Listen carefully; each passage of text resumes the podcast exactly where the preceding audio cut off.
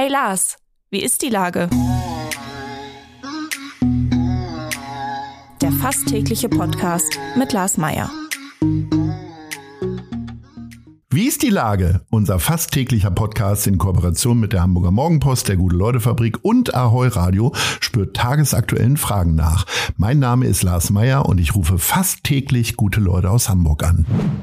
Der Partner, der das diese Woche möglich macht, ist Meierlikör. Immer lecker auf Eis, im Glas oder einfach nur so zugunsten von Mensch Hamburg. Jetzt in der Eimsbüttel-Edition. Nicht nur in Eimsbüttel bei Old McDonald oder über Local, sondern in ganz Hamburg. Das war Werbung. Herzlichen Dank.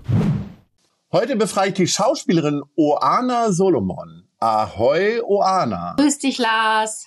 Liebe Oana, du spielst ja schon häufiger und seit langer Zeit im Thalia-Theater. Am 29.11., also Mittwoch, gibt es aber eine ganz besondere Aufführung, die dir wahrscheinlich auch sehr am Herzen liegt. Es heißt Ciao Amore, der Abend. Und es geht um das Leben der französischen Sängerin Dalida. Und bevor jetzt alle anfangen zu googeln, erzähl doch mal was über Dalida.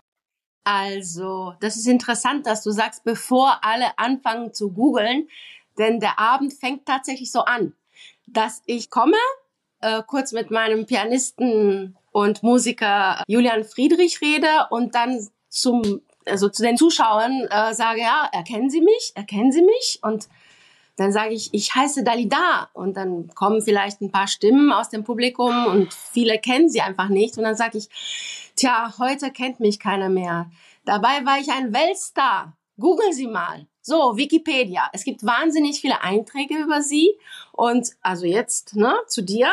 Äh, Dalida war eine Sängerin, die italienische Eltern hatte, in Ägypten aufgewachsen ist und mit 21 nach Paris gegangen ist, um ein Filmstar eigentlich zu werden. Eigentlich wollte sie Schauspielerin werden, aber dann hat sie mitgekriegt, dass sie eine besondere Stimme hatte.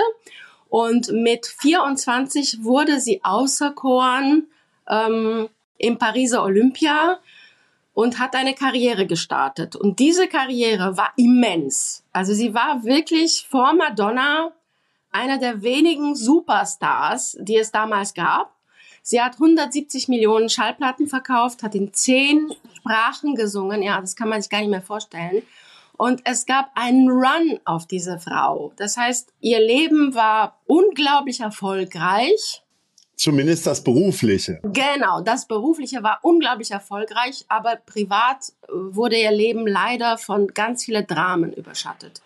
Und in dem Abend geht's halt darum, ein bisschen diese Frau zu beleuchten mit ganz vielen Lieder. Ich singe in fünf Sprachen und ja, ich erzähle über sie in Monologform und dazwischen gibt es immer wieder Lieder. Leider hat sie sich entschieden, mit 54 ähm, den Freitod zu wählen und äh, ja, eine sehr traurige Geschichte. Das ist wirklich eine äh, sehr interessante, tiefgehende Geschichte. Also zwischen Bert Kempfert und James Last gab es bei meinen Eltern auch Dalida-Platten. Und ähm, interessanterweise ereilt ja dieser Freitod ja viele Künstlerinnen und Künstler. Ähm, also meine Idole Jim Morrison, Kurt Cobain, Amy Winehouse, alle mit 27 Dalida hat es mit 54 gemacht. Richtig. Und hatte aber 170 Millionen Platten, hast du erzählt. Da muss man ja. sich mal vorstellen, damals hat eine Schallplatte irgendwie 20, 25 Mark gekostet. Das waren keine Streams, wie man es von The Weeknd und so kennt und Taylor Swift, sondern echte verkaufte Platten. Es war ein riesen Weltstar. Und es ist eine wahnsinnig interessante Geschichte, ein interessantes Leben, was dann traurig endete. Wie bist du denn auf sie gestoßen? Auch, äh, hast du auch in der Plattensammlung deiner Eltern äh, gesucht? Gesucht? Nein, überhaupt nicht. Ich habe komischerweise was auf Instagram gesehen. Ich bin ja eine Instagrammerin, keine Facebookerin. Und mhm. ähm, habe mir dann überlegt, ich habe ein Bild von ihr gesehen, eben mit dieses 170 Millionen Schallplatten, äh, zehn Sprachen, bla bla bla, die erste internationale äh, Sängerin, äh, die man überhaupt hatte im 20. Jahrhundert. Und dann habe ich mir gedacht, ah, das ist ja interessant. Und da ich sehr gut, also perfekt Französisch spreche, habe ich mir zwei Bücher bestellt über sie. Und ich wusste eigentlich nichts über sie. Und dann haben mich diese Bücher so begeistert und so traurig gemacht. Ähm, und ich habe mich dann entschieden, einen Abend über sie zu machen. Wichtig jetzt zu dem Abend nochmal. Wichtig war es für uns, dass der Abend nicht so in so einem äh, musealen Stell dich ein, äh, ja, eingebettet ist, sondern wir wollten das sehr, sehr modern machen und die Lieder sind tatsächlich sehr, sehr modern. Wir sind im Studio gegangen, wir haben Studioaufnahmen gemacht ähm, und es ist wirklich eine sehr, sehr große Arbeit, die dahinter steckt und tatsächlich sind diese Lieder sehr neu. Ich singe sie auch natürlich anders, weil ich keine Sängerin bin, sondern eine singende Schauspielerin. Und es ist alles sehr modern. Das war mir sehr wichtig. Oder uns war das sehr wichtig. So. Jetzt haben wir über die große Traurigkeit im Leben dieser Sängerin gesprochen. Äh, Wird es ja. denn trotzdem auch ein unterhaltsamer und schöner Abend? Ah, auf jeden Fall, natürlich. Der Abend ist sehr unterhaltsam und ich glaube, der macht großen Spaß. Das, was heißt, ich glaube, ich merke das an den Zuschauerinnen und Zuschauern. Nein, nein, der Abend ist, äh, ich, ich, ich, ich achte schon sehr drauf. So. Aber es ist einfach ein Leben. Ein Leben erzählt in eineinhalb Stunden. So, ja. Ist, hatte ich denn die Beschäftigung mit dem Leben dieser Frau und äh, also auf der einen Seite dieser Riesenerfolg und auf der anderen Seite einfach äh, viel Pech im Privaten mit Männern und äh, anderen schlechten Erlebnissen. Ähm, hat dich das äh, selber auch berührt und musstest immer wieder aufpassen, dass du zwischendurch mal wieder genug Sonne bekommst oder äh, kann man da professionell trennen? Ich war noch nie so. Also ich, hm, wenn ich jemanden verkörpere, okay, ich habe ja noch nicht so viele Menschen verkörpert, die es tatsächlich gab, sondern es waren immer nur fiktive Gestalten oder Menschen. Ja, es hat mich schon so ein bisschen mitgenommen, würde ich nicht sagen, aber ich habe schon darüber nachgedacht, was, was man so für so einen Beruf oder für so eine Karriere opfert, tatsächlich, ja. Schon. Und ähm, ist es für dich auch irgendwie so ein Warnsignal oder äh, bist du da für dich auch persönlich auf Erkenntnisse gekommen oder eher gar nicht? Also die, äh, die Gefahr, dass ihr 170 Millionen Karten verkauft fürs Thalia Theater ist relativ gering, so groß ist es auch wieder nicht. Es kommt eine Welttournee. Nein, das ist Sehr ein gut. Witz. Aber wer weiß, ich wünsche mir das schon. Nein, äh, Spaß beiseite. Nee, also klar, das, das, das beschäftigt einem, aber wahrscheinlich auch dadurch, dass ich selbst geschrieben habe. Also dieser Monolog habe ich mit einer mit einer ähm, Dramatikerin, ähm, die ich sehr gut kenne, Heike Falkenberg, zusammengeschrieben. Und natürlich ist dann die Beschäftigung anders. So, denn ich habe es selbst geschrieben.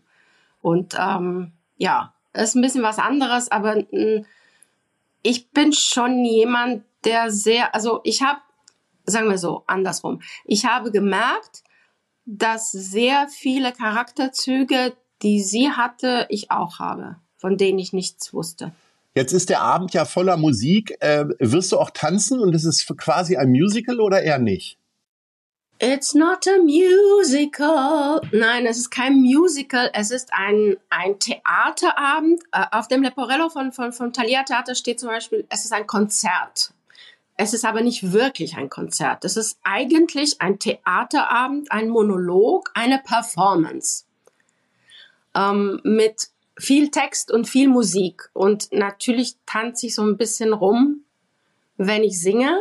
Äh, das können die Zuschauerinnen und Zuschauer übrigens auch machen. Manche singen mit und das finde ich auch großartig. Aber es ist kein Musical, nein.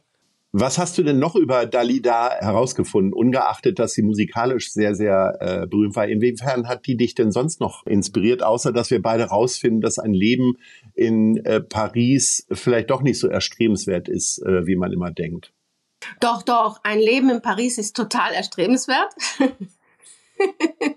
Nein, ich glaube, mich berührt eher, dass sie, ähm, dass sie wirklich sehr direkt war und sehr eine sehr große Magie ausgestrahlt hat und dass sie wahnsinnig liebenswert war einerseits und irgendwie ziemlich normal, was ich so mitgekriegt habe, aber andererseits eine unglaubliche Trauer hatte und aber auch sehr direkt war, sehr gekämpft hat um ihren Status und sehr international war. Ich glaube, das ist das, was, was mich so beeindruckt hat.